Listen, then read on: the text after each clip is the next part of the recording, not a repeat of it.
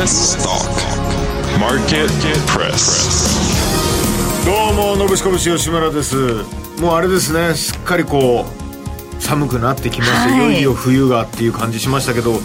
株はいい感じですね。そうですね。日本株は特に温まってる感じが、はい、しますけれども、はい、そういった状況の中で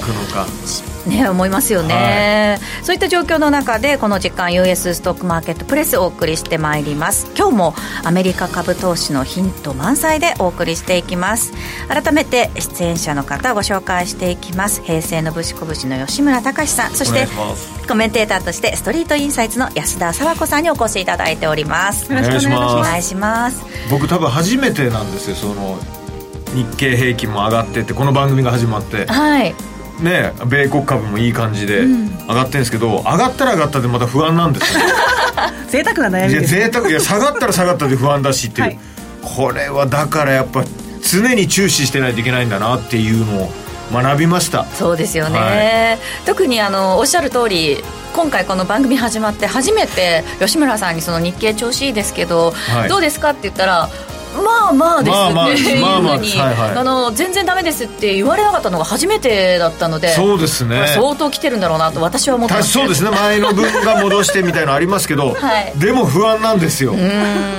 どこまで行くんだと。そうですよね。怖いですね聞きたいですね。しかもどうしてもねその日本株の方にちょっと注目が集まってる中ではあるんですけれど、はい、アメリカもイベント大変多いですから。そうですね。やっぱり、うん、共和党のね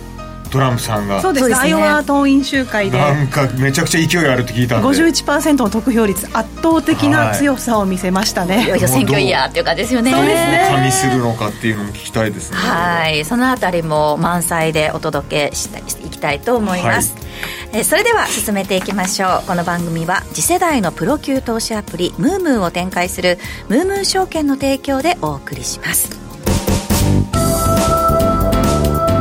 US Market View では、アメリカ市場寄り付き前のプレマーケットを見ていきましょう。えー、株価指数先物ですが、ダウ小幅安、S&P500 が、えー、0.5%程度の下落、ナスダック100がやや、えー、下落幅大きくなってますね。0.7%の下落となっています。さあ、そして続いて個別に関しても寄り付き前の動き見ていきたいと思うんですが、えー、アメリカ株の個別ですね。これがいつも私がちょっと見失ってしまうところがありましてですね。いえ全然ゆっくりやってください、あの、ダウの指数に関しては、はいはいはい、えー、安田さん、この直近の小幅安っていうのは、どうですかね、動きなかなかどうして、こう見えづらい部分もありますけれども、直近の材料としてはどういったところがありますか、やっぱりですね、あの月末に FOMC 控えていますので、はい。FRB の発交換の発言ですよね、ここに非常にセンシティブになっているように見えますね、昨日なんかウォラー FRB 理事が利下げ、牽制を放ちまして、はい、見事に株安になってしまいましたのでね、はい、非常にそういったところを意識しているように見えますね。なるほど、金利の動きも合わせて見ていかなくちゃいけないところだとは思うんですけれども、はい、あと金利も上がりましたもんね、10年債利回り4%台乗せまして、はい、為替もね、どどっと円安にやっぱり傾いちゃったりもしたので、本当にね、動きが激しい中ではありますけれども、えー、そういった状況の中で、個別の市場前の売買代金のランキング、トップは NVIDIA、そしてテスラが続いてているということになっております。では、ここからはニューヨークから予想会グローバルインベスターズの松本英樹さんに伝えていただきましょう。松本さん、こんにちは。はい、おはようございます。よろしくお願いします。こちらこそよろしくお願いします。えー、アメリカ株、今日も先物で見ると小幅安での推移という形なんですけれども、足元の状況、どういうふうに見てらっしゃいますか？そうですね、寒いですね、こっちは。そうですよね。今、マイナス6度とかマイナス7度ぐらいですね、この辺でも。ええ。ー、別に外にいるわけじゃないんで大丈夫なんですけれども、えー、まあ、記録的な、まあ、えー、久しぶり、2年ぶりぐらいの雪も降ってですね、えー、冷え込んでる中で、まあ、株式市場もちょっと冷え込みが厳しくなってきたかなという感じですね。なるほど。冬本番みたいな形ですか？冬本番ですね。冬本番。えー、まあ、あの、金利がね、やっぱり上がってきていること、これは大きいと思います。なんだかんだ言ってインフレは収まってないと、えー、いうふうな見方が強まってきてですね、どうやらやっぱり3月の利下げっていうのは、やっぱり夢物語だったのかなというような、まあ、見方が強まってきているというのが一番大きいと思いますね。そしてもう一つはね、景気の悪化ですよね。昨日あの発表されたニューヨーク連銀指数、これがね、景気予感指数なんですけど、これがマイナス43.7とですね、えー、2020年5月以来の低い水準に落ち込んだと。えー、いうのはやっぱりこれちょっと衝撃的な数字でしたね、はい、やっぱり景気は悪いんだと、えー、いう見方が一気に強まったと。えー、いうのがあったと思います。そしてそれを受けてですね、あの、今日はね、中国の経済指標なんかにもちょっと弱気のものがあったりしてですね、やっぱり世界的に景気が悪いと、えー、いうふうな見方が強まったっていうのが、えー、まあ足元が優勢になっている背景の一つだと思いますね。なるほど。だから物色とかに変化っていうのは出てきてるんでしょうか？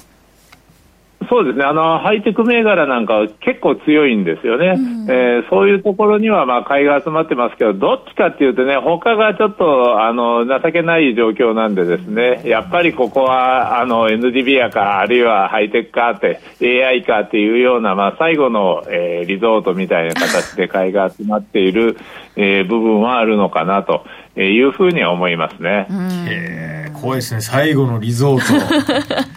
そこまで冬来ちゃったらもう大変だな。はい。まだまだ、あの、それでもそうやって株式市場の中で資金が動いてる間はまだいいんですよね。はい、えー、これはね、いろいろと物色回りますから、あの、ハイテクがダメだって言ったら大型株ね、に、あの、買いが集まったり、資金が流れたりとか、えー、いうふうにアメリカの株式市場で、まあ、あの資金が動いてる間、まだまだ大丈夫ですよ、どっかが下がってもどっかがあの持ちこたえます、やっぱり一番怖いのは、もうアメリカ市場だめだと。えー、いう風な展開になった時ですよね、うん、そういう時はやっぱりあの逆にあのドルも一緒になって売られますからね、アメリカ市場から資金が逃げ出すということは、まあ、言ってみればドルを売って、日本でも、えー、他でもですね。やっぱりアメリカ以外のえー、国に投資を、資金を振り向けようという動きが強まりますから、うん、まだね、今、ドル高が進んで、あのまあ、あのアメリカのセクター内で資金が動いている状況っていうのは、それほどまだ、えー、心配することはないと思いますけれども、まあ、この先がですよね。そうですねただちょっとあの心配なムードっていうのが出てきている中で、えっと、注目のイベントですね。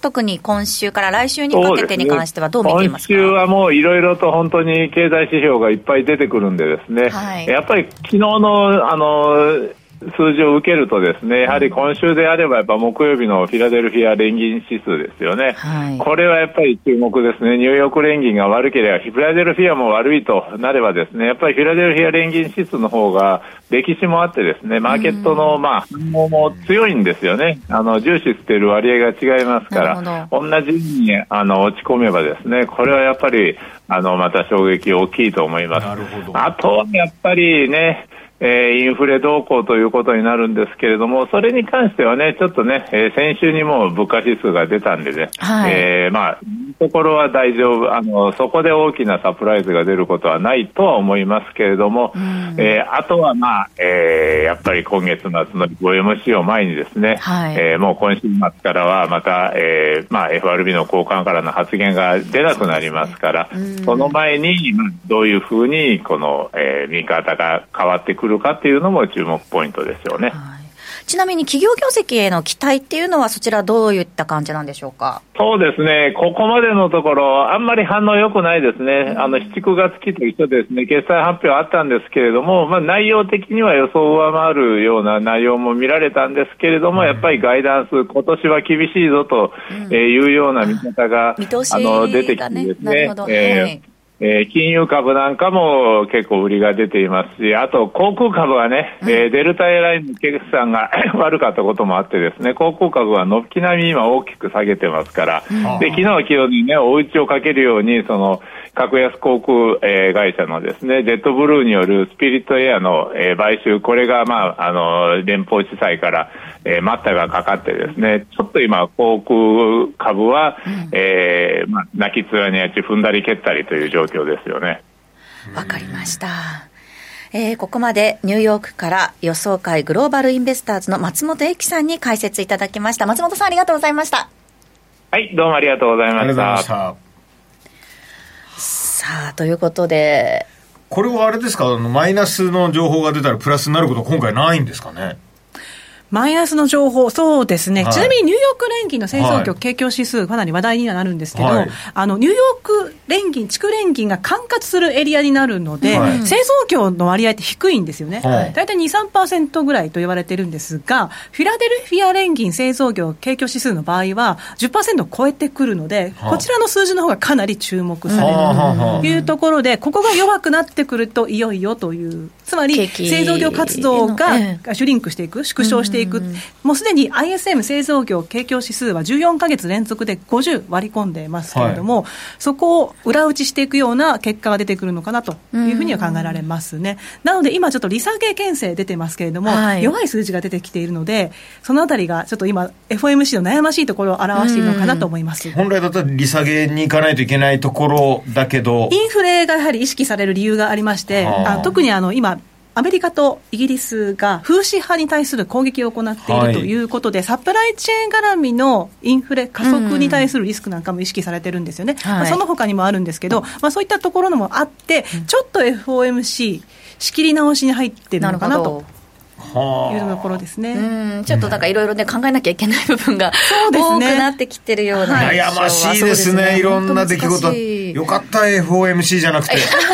今大変ですよ。そうですね。パウエルさんの立場に立つとね、そうですね。ですよね。そういった状況の中で、えー、安田さん、1月も半分過ぎたということで、はい、今日はアノマリーに関して、ちょっと検証していくということですね。はい、えー、ちらっと検証していきましょう。はい。前回、私、出演させていただきました時にご紹介した1月トライフェクタというものがありました。うん、はい、えー、3つで構成されています。はい、1つ目がサンタラリー。えー、はい、ね、昨年末の12月の2営業日、プラス1月の最初の5営業日、これがプラスになる場合、2つ目が1月最初の5営業日がプラスになる場合、3つ目、1月の月間のリターンがプラスになる場合、うんこの3つの偉業、トライフェクタを達成すれば、年間のリターンは90%以上の確率で上昇すると言われていました。おっしゃってましたね。残念なお知らせがあります。えー、サンタラリアはマイナス0.4%で、1月最初の5営業日もマイナス0.1%となりまして、うん、もうトライフェクターも完全に無理ということで、年間のリターンでちょっとマイナスの気配がアノマリー上では漂ってきました。なるほど、はい、これ例えばまあ、1月あそうか月間のリターンがまだ出てない。月間はまだ出てないです1月まだ17日なので。これ、全部マイナスだった場合の結果って出てるんですあすみません、そちらについてはまだフォローしてなかったんですけども、はい、これもあまり良くない数字はなりそうですね。そうなれば、その時また私調べておきます。はい、ああ、面白い。で、実際に今どうかと言いますと、あの、松本さんがすでにおっしゃってましたよね。うん、なんか寒く、まあ相場も冷え込んできたとい。うお話をされてましたが、はい、1月の最初にあの4800という S&P500 の節目割り込ん、あ、上回ったんですよね。はい、で、えー、去年2022年1月の高値が4818というザラバ高値があるんですけれども、うん、ちょっと4800でもたついているなという印象が一つあるのと、うん、もう一つ RSI という指標がありまして、はい、割高か割安かを見る指標になります。70を超えると割高とされるんですが、はい。すでに1回ね、12月の終わりにあの70超えてきてたんですよ。で、今、下に下がってきてますよね、はい、でも、マーケットちょっと上値試してそうな、高値圏でもみ合いじゃないですか、ダイバージェンス、逆の方向に動いてる。ってことを確認できるんですね、はい、でこれが起こる場合っていうのは、相場の転換を表すとも言われているので、ちょっと今、テクニカル的には、文化こう、地合いが弱そうに見えますね。うん、はい。テクニカルで見るとと、ね、はい、あらら。で確かにその決算の内容も芳しくない結果が出てきておりますので、はい、そういったところもちょっと下落の足を引っ張ってるなという印象があります。我が我が世の春あっという間に終わるかもしれないですよ。一気になんか全然こう景色が、ねはい、景色がちょっと違い変わってきてますね。影響ありますよね。で今やっぱりちょっと日経平均がせっかく上昇していたところ、続落しましたけれども、はい、やはりアメリカ株の影響も無視はできないでしょうし、ね、はい、そうですね。えー、そういったところもありますので、この後ですね、その決算とかも含めて、はい、さらに安田さんに詳しく解説していただきます。ここまでは US マーケットビューお届けしました。Market Topic 続いては US マーケットトピックです。押さえておきたいテーマ、話題、個別銘柄について安田さんに伺います。先ほどもお話にありました、決算シーズン、アメリカ、一足早く入ってきたということなので、今日はその、まあ、決算の見通しに関してですね、お話いただくということですね。はい。えー、1月12日の銀行の決算で、まあ、決算発表のシーズンが開幕しましたが、うん、えー、今回、2023年第4四半期今の現時点での予想でどうなるかと言いますと、はい、減益となる予想になっています。うん、えー、0.1%、1株当たり利益が、えー、0.1%のマイナスになるという予想になってまして、えー、前期が4.9%の増益だったので、まあ、マイナスに転じるというような見方になっています。うん、えー、この見通しの背景は銀行株ですね。銀行株の決算が良くなかったというところと、うんはい、後ほど説明いたしますが、現役決算が発表されてしまったと、うん、でシティグループに関しましては赤字だったというところで、このあたりが押し下げた結果、あ今のところ0.1%のマイナスの見通しとなっています。ただ、今後の決算の内容次第では、うん、えー、もちろん増益に転じる可能性もあって、経験則で言うならば、4%の増益もあり得るというような見通しもあります。今のとこ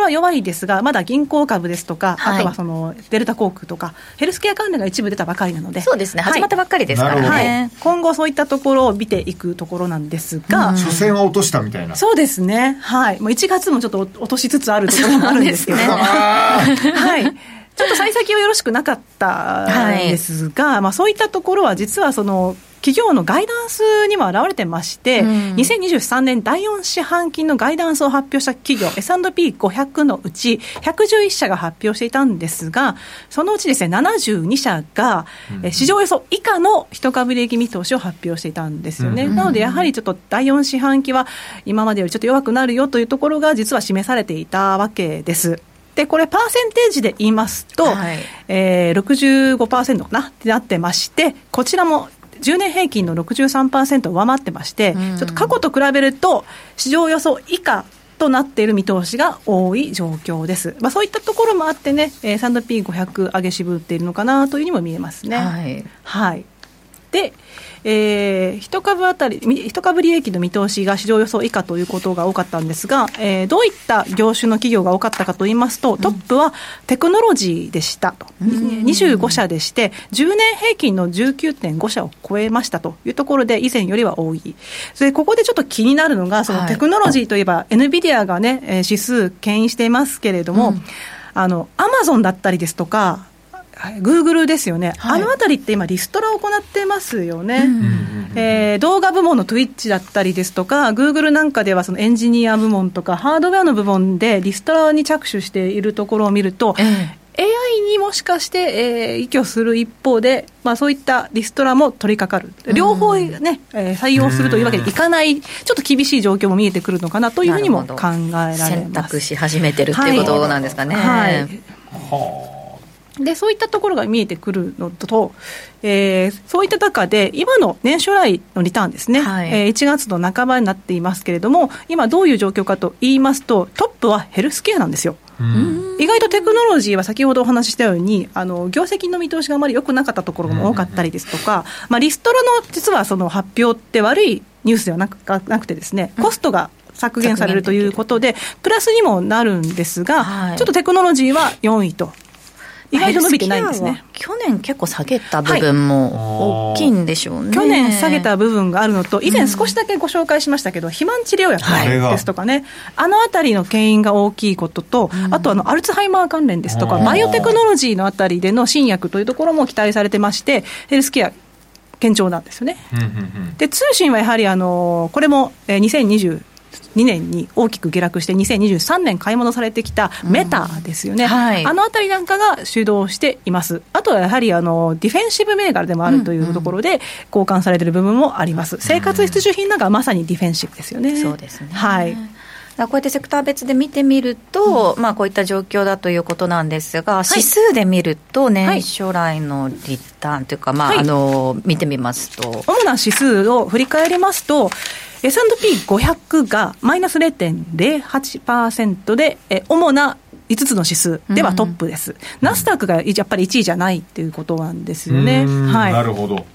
で、ナスダックは2番目でマイナス0.45%、エヌビディアが牽引しているとはいえ、やはりその他のテクノロジーのしわ寄せ、クラウド部門とかもよくね、しわ寄せが来ていると言われてますけれども、そういったところを表しているようにも見えますね。はい、ダウ平均はやっぱりそのバリュー関連ですとかが入ってくるので、どうしても0.87%下落ということで、えー、S&P500 やナスダックに比べると下げ幅が大きくなります。うんあとその景気関連だったりですとか、輸送株、これ、コストですね、あのやっぱり原油が買い戻されたりというところで、下落に今、ちょっとブレーキがかかっていますし、はい、あとその今後どうなっていくかわからない不確実性もあるというところで、ダウ輸送株には売りが入っている状況、はい、あとラッセル2000も、アメリカの景気が不透明だということで、やはり内需関連への不安を表していて、マイナス4.9%ということで、えー、S&P500、ナスダック、ダウ平均、ダウ輸送株。最後にラッセル2000となっています、かなりちょっと明暗分かれてるような感じです、全体的にリターンはマイナスなんだけども、その中でもということですよね、そうですね、やはり内需が強いところですね、うん、そういったところの方が下げ幅が大きいということですね。なるほど、はいえー、ここまで全体の見通しに関してお話しいただきました、はい、この後は2024年のマーケット展望そしてアメリカの銀行大手の決算に関して安田さんにレビューいただきます。ムームー証券からのお知らせです。投資家の皆様金融情報アプリムームーをご存知ですか？金融情報アプリムームーはナスダック上場企業のグループ企業であるムームー証券株式会社が提供する次世代の金融情報アプリです。ムームーアプリの一番の魅力は、世界中の様々な情報、ビジュアル化された分析データをリアルタイムで確認ができる点です。即時性の高い情報で投資家を徹底サポートします。また、初心者から上級者まで、あらゆる投資家が活用できる充実した機能を搭載。機関投資家の動向では、ウォーレン・バフェット氏をはじめ、世界の有名なファンドが売買する銘柄の確認ができます。これらの機能を備えた金融情報アプリムームーは完全無料でダウンロード、使用が可能。プロ並みの株式情報を提供いたします。お手持ちのスマートフォン、タブレットからアルファベットで MOO、MOO とご検索ください。以上、ムームー証券からのお知らせでした。ムームー証券株式会社金融商品取引業者関東財務局長金賞第3335号 US Market Press さて、ここからは、アメリカの銀行大手の決算に関してですね、安田さんにレビューいただきます。はい。えー、銀行は、去年はね、大きな、ちょっと。シリコンバレー銀行の破綻などがありましたよね。はい。えー、はいえー、そういった大きなイベントがあり、はい、えー、2023年第4四半期、どのように締めくくったかと言いますと、うん、先ほどの最初のところでですね、あの、銀行株の押し下げで S&P500 の構成銘柄の一株利益見通し、うん、マイナス0.1%ですよという話をさせていただきました。えー、なぜかと言いますと、そのまさにシリコンバレー銀行破綻などがあって、預金保険機構に対から、あの全額預金負担のお金がいったわけですよね。うん、でそれって銀行が保険料金を払ってるわけですけど、その費用がそっちの全額負担でいったために、はい、今度はその銀行、残っている銀行がそれ負担しなきゃいけない、うん、特に大手銀行の負担が大きいんですよ、はい、そのあたりの費用計上で、うん現役が多かったんです。はい。はい。あとは、シティグループは、えー、今年2万人の削減を行うという大再編に着手しているということなんで、そそのあたりの離職の費用ですね、退職費のたりですとか、そういったところのコストも上乗せされて、18億ドルの赤字になっていましたと。で、その他バンコブアメリカですとか、ウェルズ・ファーゴ、JP モルガンも先ほどお話しした、ああとその新新たな規制改革に関するコストということも考えて、えー、減益となっているので、そのあたりが銀行株が指数の一株利益見通しを押し下げた背景となっています。なので、えー、そういったところを見た上で、こう、はい、えー、決算ね、振り返ると、やっぱりよくはないっていうところが挙げられるんですが、銀行といえば、えー、命綱なのが純金利収入ですよね、うん。金利のね、はい、はい、まあ、貸出金利という金金利があって、その利ザヤのことですけれども、はい、今回、それがどうだったかというと、やっぱり JP モルガンは、ファーストリパブリックを買収しましたから、強かったですと、うん、えー、前年比、えー、第4四半期で6%の増加でしたし、通期では34%の増加ということで、これ、過去最大ですね。うん、はい。なので、JP モルガンはかなり、えー、堅調であったということが分かりますが、バンコブアメリカとベルズ・ファーゴに関しては、第4四半期マイナスだったんですよね。えーでこのあたりはまあ預金が減ったのもあるんですけども、融資もいまいちだったというところで、純金利収入マイナスになっています、はい、で見通しも特にガイダンスについていうと、この純金利見通しのところがバンコブアメリカですとか、よくなかった、特にベルズファーゴもですねここについて、慎重な見通しを示したたびに、株価が下落することになっています。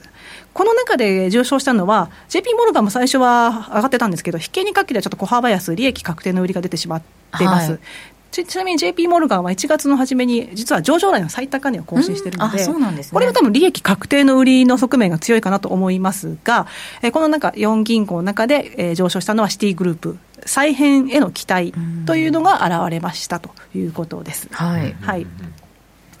で、えー、その先ほどお話したその預金と融資どうなったかと言いますと、うん、ここでもやっぱりファーストリパブリックを買収した JP モルガンが強くてですね預金と融資で増加したのは大手4銀行 JP モルガンバンコブアメリカシティグループウェルズファーゴの中で唯一 JP モルガンだけなんですよね。はい、なのであの決算発表を受けて JP モルガンが下落したのはやっぱり利益確定かなというふうに思われます。はいで、その他ですね、やっぱり預金の減少がなかなか止まらないという印象がありますよね。あ、皆さんじゃあ貯金を切り崩して何か使ってるっていうところもあったりですとか、あと、あの、金利が高いマネーマーケットファンド、MMF なんかにお金を預けたりっていうところとか、まあそういった側面が強いということですよね。はい。融資については、ウェルズファーゴが減少していて、えー、バンコブアメリカとシティグループは増加していますが、やはりその伸びというのが限定的だということで、やっぱ金利が高いですし、景気も良くないというところで、やはり需要はそれなりに、そんなに強くないってことですよね。はい。なので、ちょっと純金利収入の見通しも弱くて、えー、銀行株が、えー、指数を下げているところがあります。はい。はい。あとですね、銀行の不良債権額はどうかと言いますと、やっぱ増えちゃってるんですよね。はい。えー、不良債権額前年比で JP モルガン、バンクオブアメリカ、シティグループ、ウェルスファーゴ全部増えちゃいました。増えてる。はい、特に。払えなくなる人が増えてるっていうことなんですか、はい、そうですね、あの未払いになっている債権が増えててということですね。はいで特に商業不動産ローンとクレジットカードなんかの未払いが痛手になっています。で、JP モルガン以外はすべて2桁増加、バンクオブアメリカは第4四半期に前年比44%増加、シティグループは68%増加、ウェルズファーゴも43%増加。と、かなりですね、未払い増えてて、いや、全然払ってないですね。あの融資の質が低下してきてるなという印象、はい、いや、本当に払ってないですね。借りてる融資の、ね、額も多かったというのがあるかもしれませんけれども、ちょっとそういったそういったところで、不良債権に関して言うと、嫌な空気が立ち込めてきた。な借り手が少なくなってきてる分、ちょっと融資のその基準っていうのを緩くして、ちょっと返ってこないかもしれないみた。いな人た。ちにも貸しちゃってるってことですかあいや、単にあの金利の上昇などがあって、えっと、あの業績も芳しくなくて支払えないということですよね。なるほど、なるほど。はいというところで、えー、不良債権の額が大幅に増加している状況です。で、そのクレジットカードと商業不動産ローンの不良債権額、まあ、見てみますと、クレジットカードの貸し倒れ償却率ですね、はい、返ってこないというところで、損失に計上した割合っていうところなんですけど、やっぱりね、上昇してるんですよね。特にバンクオブアメリカとウェルズ・ファーゴは2020年第2四半期、つまりコロナ活動で経済活動が停止したあの時以来の水準。あれなってきて、超えてるんですよね。ウェルスファーゴについては4%になってしまって、2020年第2四半期の水準が3.8だったかな、これ超えてきてしまいましたというところです。はい。で、えー、商業不動産ローンの不良債権額もですね、えー、JP モルガンはですね、あまりあの積極的に融資をしてなかったようなので、それほど多くはなくて、しかもこれ、商業銀行部門で見た中でも、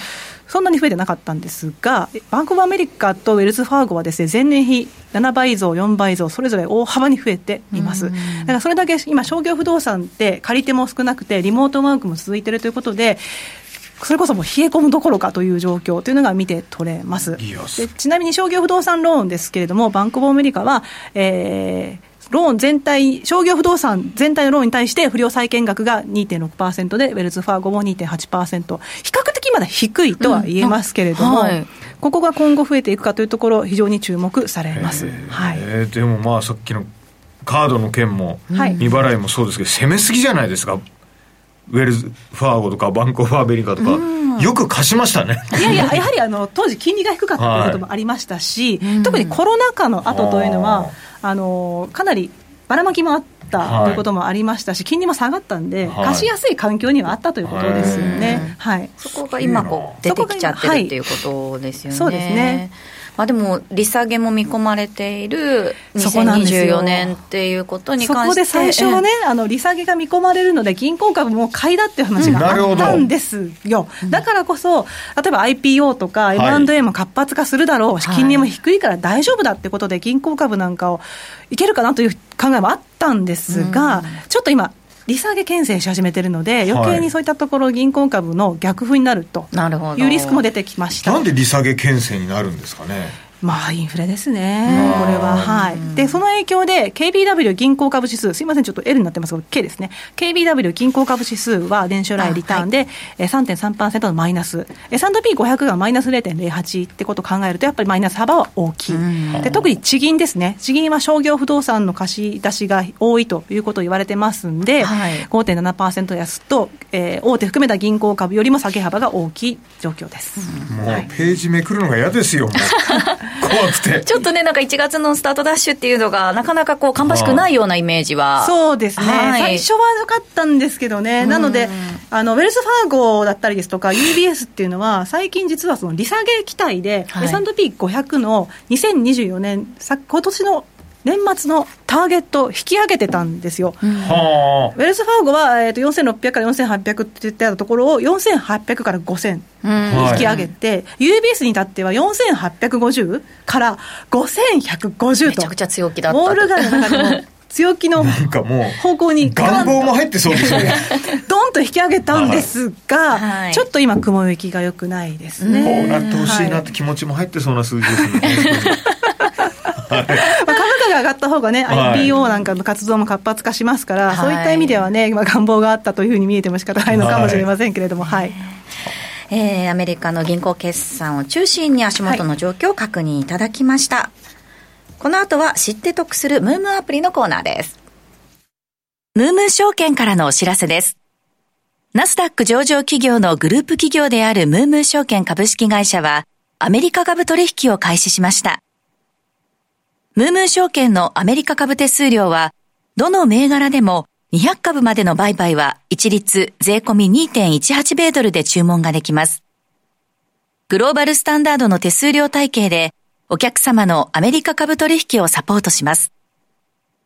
取引可能なアメリカ株銘柄はおよそ7000銘柄となっております。また、業界初のアメリカ株24時間取引が可能。急な株価変動にも迅速に対応できます。アメリカ株投資の強い味方、ムームー証券をぜひお試しください。ムームー証券が扱う商品等には価格変動等により元本損失、元本超過損が生じる恐れがあります。投資にあたっては契約締結前交付書面等の内容を十分にお読みください。ムームー証券株式会社金融商品取引業者、関東財務局長金賞第3335号。使って得するムームーアプリさて、このコーナーは、ムームー証券のアプリの特徴や使い方を紹介していくコーナーです。ぜひ皆さん、アプリを一緒に触りながら、えー、操作していただきながら、話を聞いていただくと分かりやすいです。さて、今日は坂本さんがお休みということなので、私からご紹介させていただきます。はい、えー、今日のし紹介する知って得するムームアプリの機能ですが、えー、テクニカル指標。なんですよね。はいえー、ムームアプリでのチャート表示では国内最多となる80以上のテクニカル指標が搭載されています。うんうんうん、80もあるんだっていうことに、まず驚きなんですけれども、はい。どんな指標があるのか、早速ムームアプリの画面で見ていきましょう。はい、えー、まず、マーケットト、はい、この一番下のタブのところがマーケットを押していただいて、はい、アメリカ株を選択し、ニューヨークダウの項目ありますよね。一番上にダウ、ナスダック、S&P500 って出てくると思うんですけれども、はいはいはい、そのダウのところをちょっとタップして、左上ですね。はい、左腕をタップするとチャートが出てきます。はい。はい、危な。え？おっと、結果が出ませんって一瞬出ましたけど、電波がギリギリでした。危な。危ない。はい。えー、チャートが出てきますよね。はい、このチャートのえっと、下のところで、日足とか週足とか月足ってあるじゃないですか。はい、それの一番右の、えっと、四角が4つあるマークありますよね。はい、これを押すと、その他っていう項目が現れます。はい。はい。で、一番このその他の上の一番左上の指標をタップいたしますと、はい、えー、主にトレンド系の指標がメイン。として、一目均衡表だったりとかメインとして、はい、そしてオシレーター系の指標がサブという名前、MacD とかですね、これがサブという名前で選択できます。はい、右上にこうカスタムってあると思うんですけれども、はい、そこを押して追加を押しますと、トレンド系指標、買われすぎ、売られすぎの指標、えー、価格別出来高、もしくは取引額取引高、取引高額指標、または抵抗支持指標、その他の各項目から指標を選ぶことができます。例えばその一番左のトレンド系の指標だけでも、こう、移動平均線だったり、パラボリックなど40種類余りあるんですね。また、買われすぎ、売られすぎ指標でも10種類選ぶことができます。星マークが黄色になっているものが、えー、前のページに一覧に表示されるものになります。パラメーターも自由に変えることができるということなんですね。例えばそのトレンド系指標から移動平均線の設定をしたい場合は、一番右の歯車マークあると思うんですよ。星の横の歯車マークを押しますと、移動平均線の本数や色期間の設定が可能となると。設定を変更したら、右上の保存を押して確定させます。これはもうなんかねいっぱいありすぎてはいそうなんですよこれだけ多くの指標からチャートを分析することが可能なんですけれども、うん、ありすぎてどどれを組み合わせて見てたら僕は難しいですね、うんと思いますよね。はい、ということで、えー、助っ人の方にお話を伺いたいと思います。ここからはテクニカル分析のスペシャリストに活用法を教えていただきます。インベストラスト代表国際テクニカルアナリストの福永博之さんです。福永さん、よろしくお願いします。はい、こんばんは。よろしくお願いします。お願いします。お願いします。えー、ちょっっと指標がたくさんあるということで、はい、その組み合わせに関して、はい、私はもう全部押して画面がとんでもないことになるかもしれませんので、なんとかおすすめをお願いいたします。いやいやはい。はい、実際に個別銘柄にそのテクニカル指標を当てはめていって、チャートを分析していただきます。パラメータの細かい設定などはぜひオンデマンドでじっくりとご覧ください。はい、では、福永さん、その、まあ、例として挙げていただく銘柄はどういったものになりますか？はい。あのですね、一応、あの、やっぱり皆さん、上がってる銘柄、それから下がってる銘柄ってやっぱ知りたいと思いますので、はい。まず最初は、あの、まあ、年初来高値、昨年来高値を更新している銘柄で、はい。IBM をちょっと見てみたいと思います。IBM 強いんですね。IBM。はい。で、えー、この IBM なんですけど、うん、あの、チャートをまず表示していただくと、まあ、どういったことをまず表示するかっていうところなんですが、はい、IBM でですね、その上昇している、あの、流れっていうのは、まあ、ローソク足だけ見ていてもわかると思うんですけども、うん、それだけではなくて、あの、株価がこう反落したところだとか、はい、あるいはそこから上昇しているところっていうところでやっぱ買いたいわけじゃないですか。うん、はい。なので、えー、そういうその株価の向きだとか、あと売買タイミングを教えてくれる、えー、先ほど、あの、八木さんもおっしゃってましたけども、移動平均線ですね。はい。はい。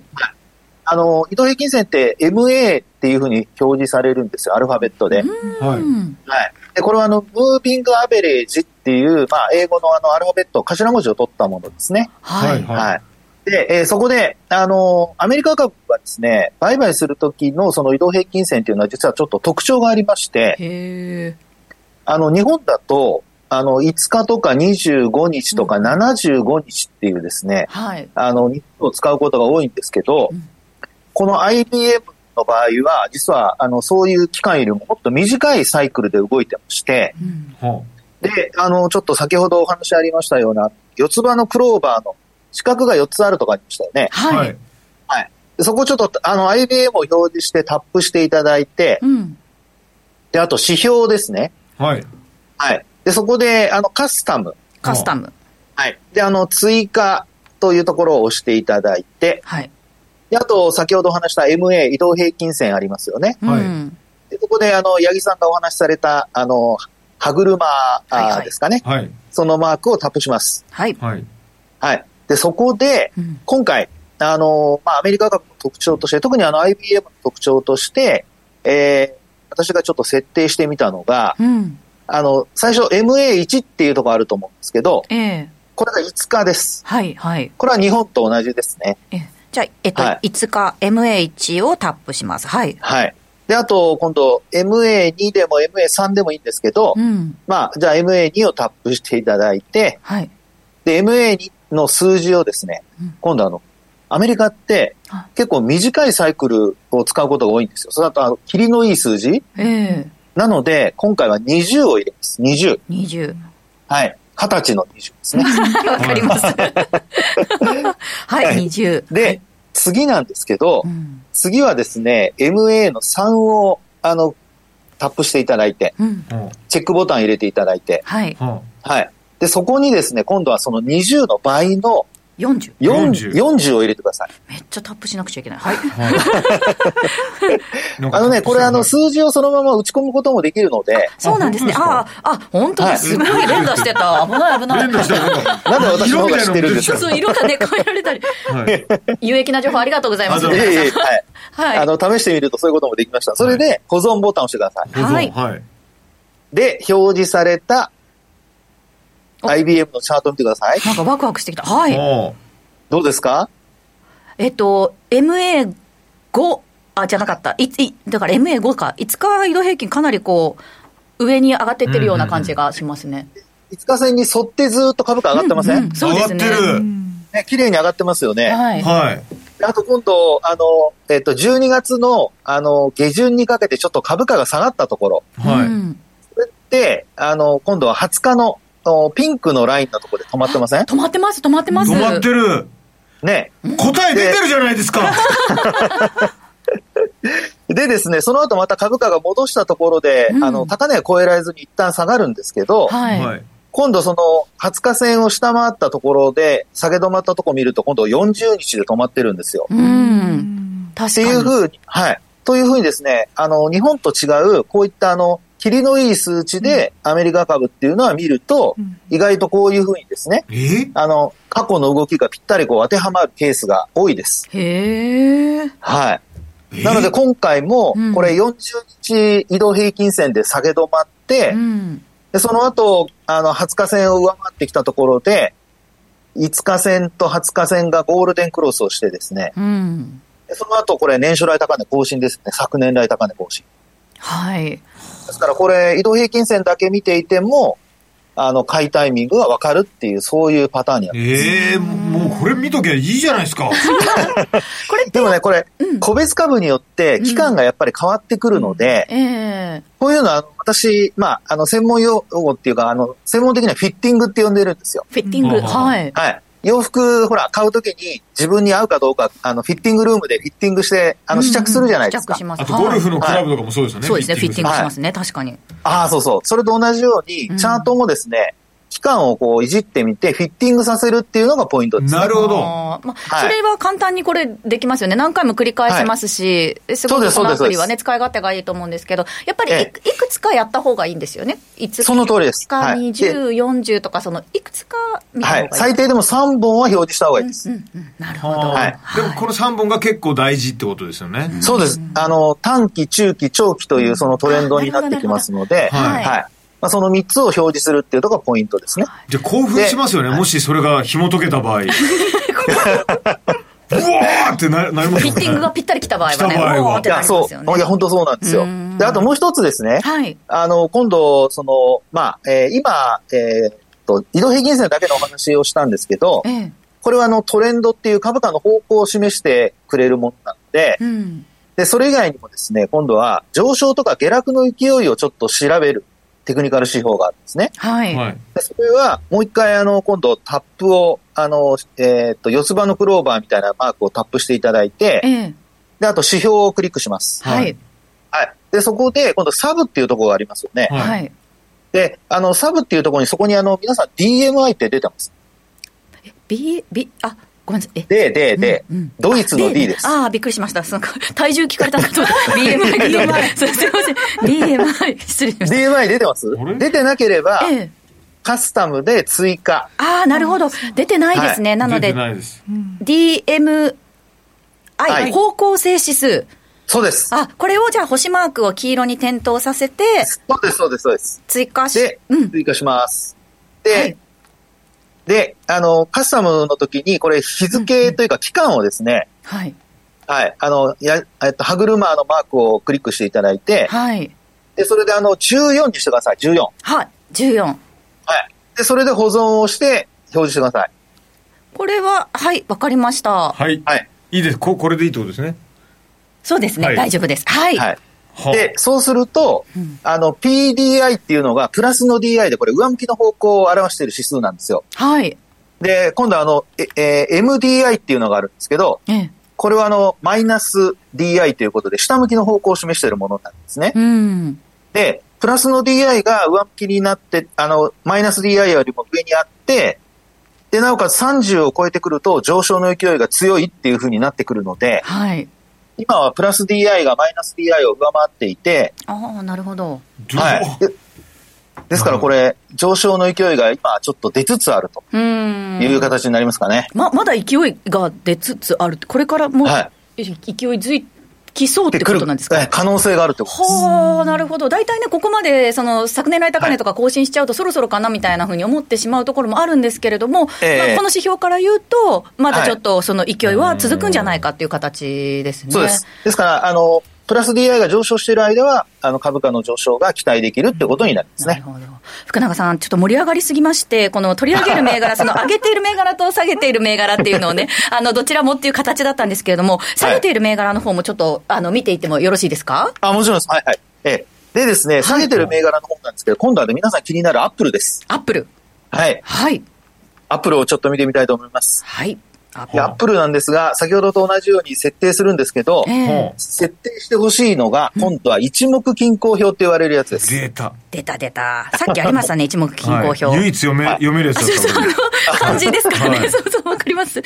はい。一目で、同じように一目均衡表を表示してください。はい。もうあの、細かいことはちょっと置いておき。はい。はい。で、これ、あの、表示されたものと、あと、下の方にもあの、DMI そのまま残しといてくださいね。サブで、先ほどの設定のままで。はい、はいはい。で、それで見ていただくと、ええ、あの、アップルって、えー、例えば、レーティング引き下げられたりだとか、うん、いろんな話があって売られてるんですけど、はい、でも一目均衡表で見ると、実はこれ中に、あの、抵抗体っていうのの中に入ってるんですね。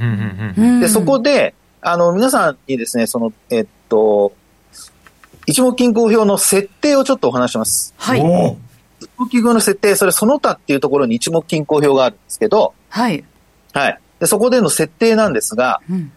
これあの、長期サイクル、中期サイクル、短期サイクルってあるんですけど、ええ、これをですね、上から52、26、9っていうふうにしてください。56、52。あ、ごめんなさい、52。2、26、9。26、9、はい。はい。これが一般的な一目均衡表のあのサイクルの考え方なので、はい。で、これで表示していただくと、ええ、綺麗に、一目均衡表が、の、あの、抵抗体って呼ぶんですけど、うん、あの、まあ、雲とかって呼んでると思うんです。雲の加減のところで止まってます。はあ。あ、これですね。はいはいはいはい。なので、こういうふうにしてみると、株価が下落しているように見えても、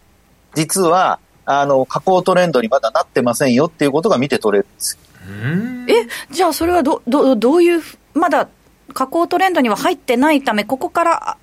えっと、持ち直す可能性も反発する可能性があるあるってこと？で、それを見るために、はい、先ほど、あの、サブで見た DMI 見てください、DMI。DMI。はい、はい、はい。で、これ、あの、さっきお話した MDI っていうのはマイナスの DI なんですけど、うん、これが、あの、実は30をちょっと超えてるんですよね。はい。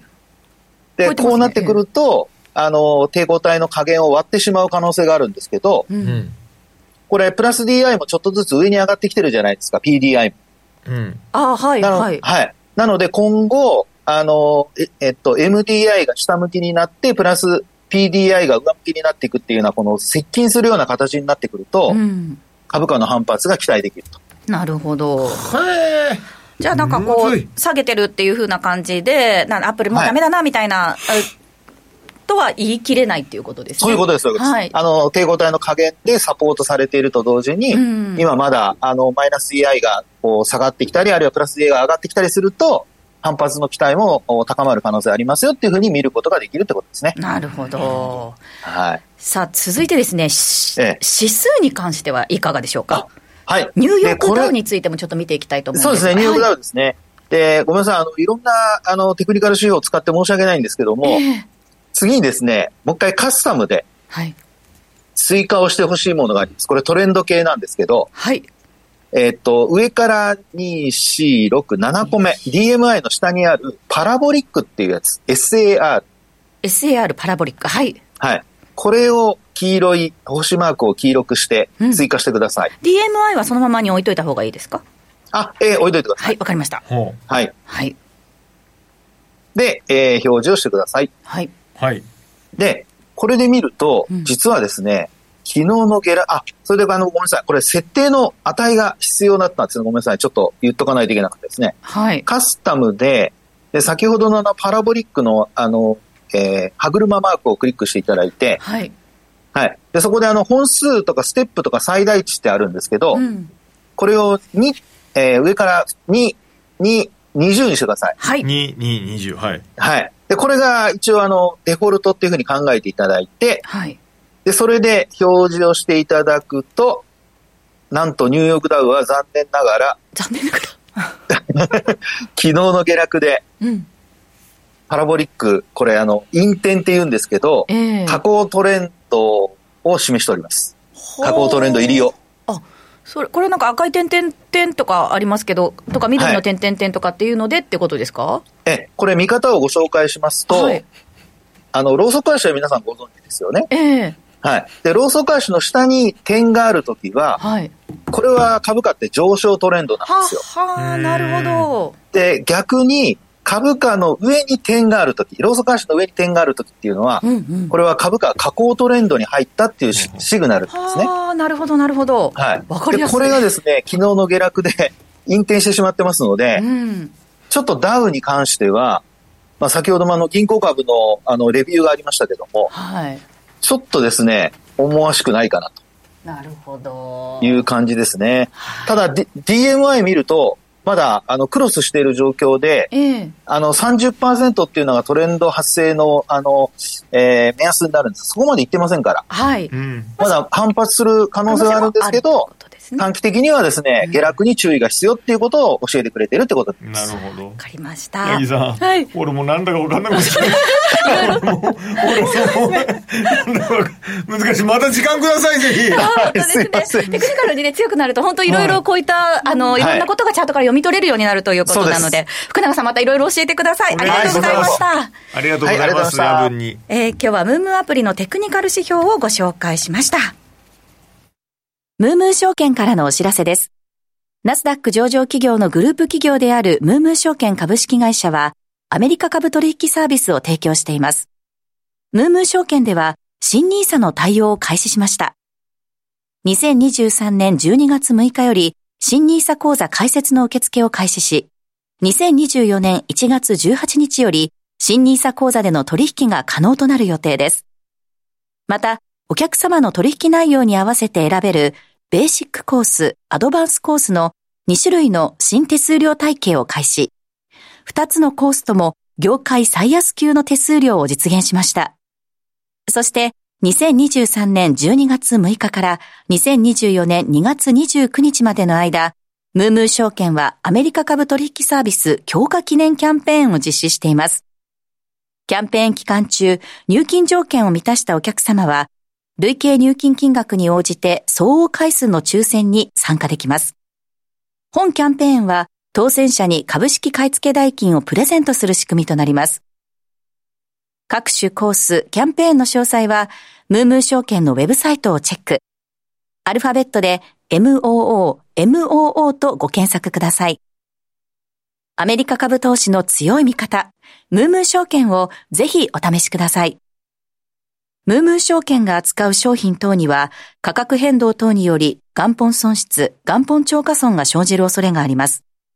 投資にあたっては、契約締結前交付書面等の内容を十分にお読みください。ムームー証券株式会社、金融商品取引業者、関東財務局長金賞第3335号。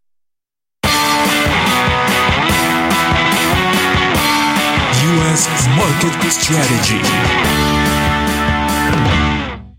えー、US マーケットストラテジー。このコーナーはアメリカ市場の今後の投資戦略考えていきたいと思います。はい。吉村さん、あの、先ほどのテクニカルに関してはですね、はい、あの、オンデマンドでもう一回確認してみてください。すごい、すごいですね。もうカラフルになってますもんね。パチンコだってこれ大谷氏ぐらい今全部出てます、役。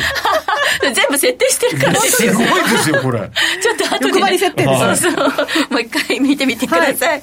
えー、さて安田さん、ここから先ということなんですが、はい、まあ今月から来月にかけて FMC ということですよね。はい、30日から31日になりますけれども、えっと、立産系の牽制を始めましたというところなんですが、うん、理由があ3つありますと。1つ目は、やっぱりその CPI ですね、インフレと先ほどから申し上げてましたけど、えー、CPI 自体が、まあ、原油価格の上昇もあって、まあ、3.4%と加速しただけではなくて、コアサービス、住宅を除くコアサービスが伸びな、あの、4%でちょっとね、下げ渋ってるんですよ。で、ここが下げ渋ってるんで、えー、フェドとしてはなかなか利下げとは言いづらくなってきたというのが一つですね。はい、もう一つは先ほど全般でお話ししました、航海をめぐる情勢緊迫化。うん、えー、米英による、その、まあ、もともとイエメン反政府武装組織の風刺派が、えー、貨物船に対して攻撃していることに対して船を守るために、うん、空爆などを行っているということなんですけれども、えー、これによって供給網の遮断があり得るということで、原油価格は70ドルから75ドル台で、えー、ボックス圏なんですけれども、うん、ワールドコンテナインデックス、